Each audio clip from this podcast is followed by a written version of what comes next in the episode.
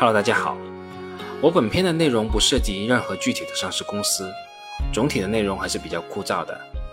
大家自己看着办吧。这是我的开篇警告。在之前的一期节目里，我说到了我投资一家医药公司的失败案例。我自己总结下来，我认为最根本的原因在于我没有真正懂得这个行业和这家企业，突破能力圈的结果自然是好不了的。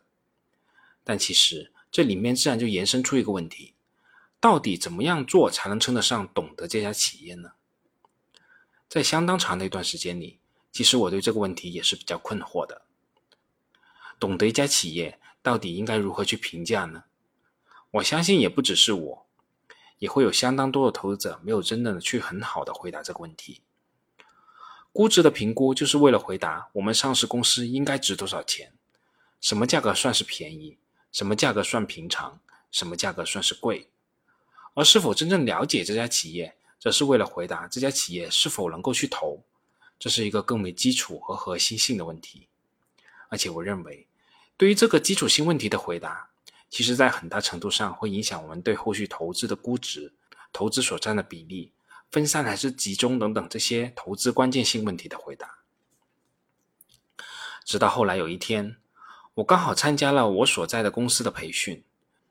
培训的内容在我们的专业上叫做风险的识别与评估，是我们对一家公司的财务报表进行审计之前最初始的一个阶段。当时听到这些内容，我是有所触动的。这不正是我要找的东西吗？从审计专业上来讲，只要充分的了解被审计单位和他所处的环境，才可能充分评估出公司可能存在的风险。当然了，这里的风险指的是审计风险。才能设计出相应的审计应对策略。而在投资上说，只有充分的了解所投资的标的公司和所处的环境，才可能评估出投资项目的风险与收益情况，才可能制定相对应的投资策略。所以在某种程度上而言，在投资上，我们可以部分借用这个了解公司的流程，又或者说，只有对这些方面我们都做到了充分了解，我们才可能说。我们真正懂得这家上市公司，我这里面具体可以大致分为对企业的基本情况的了解，对公司历史严格的了解，对公司商业模式的了解，对行业环境的了解，对法律法规环境的了解，对会计政策的了解，以及对公司目标战略及业绩考核的了解等等七个方面去具体了解一家上市公司，甚至我们也可以把这个做成一张检查清单。确保我们所投资的每一家企业，我们都是真正懂了。下面我具体介绍一下这里面每一方面具体要了解的一些内容。在公司的基本情况方面，我们这里又细分成十二项具体的内容。由于这些内容是比较多的，也是比较具体的一些内容，我这里也不可能一项一项的给大家具体的介绍，我就挑一些比较重要的点给大家介绍一下。大家如果需要看到每一项的具体内容，大家自己可以到我的公众号去查看后附的表格就可以了。比如说，对公司基本情况的了解的第一项就是初步的财务数据分析。这项的具体内容是要对公司目前的财务数据进行初步的数据分析，包括环比数据、自身的对比以及同行业的对比。我想这一项是一个很基础性的工作，我们可以通过这一项分析。初步了解我们这家上市公司在历史上和行业中所处的大致位置。第二项需要了解的内容是股东及实际控制人。这一项具体要求我们了解这家上市公司主要股东的分布情况，穿透并确定上市公司的实控人，并了解他们的股权质押的情况。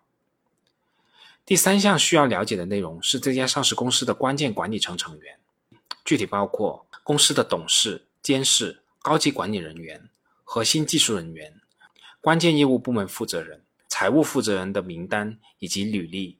做这一项了解的主要目的是了解公司的管理人员的履历和企业的核心竞争力的吻合性，同时也通过了解公司的核心管理人员，了解公司的文化。第四项需要了解的内容是公司的治理层。第五项需要了解的内容是公司的主要子公司、联营公司及参股公司。第六项需要了解的是公司主要的关联方。对于这一项，我们作为外部人一般是没有办法进行判断的，顶多就是上天眼查类似的平台去查一查，主要还是根据公司自己披露的关联方情况及关联交易的情况进行一下具体的了解。第七项需要了解的内容是上市公司的主要经营活动，具体包括了解公司销售什么样的产品，提供什么样的服务，了解公司如何生产这些产品和提供服务，了解公司如何销售这些产品和提供服务，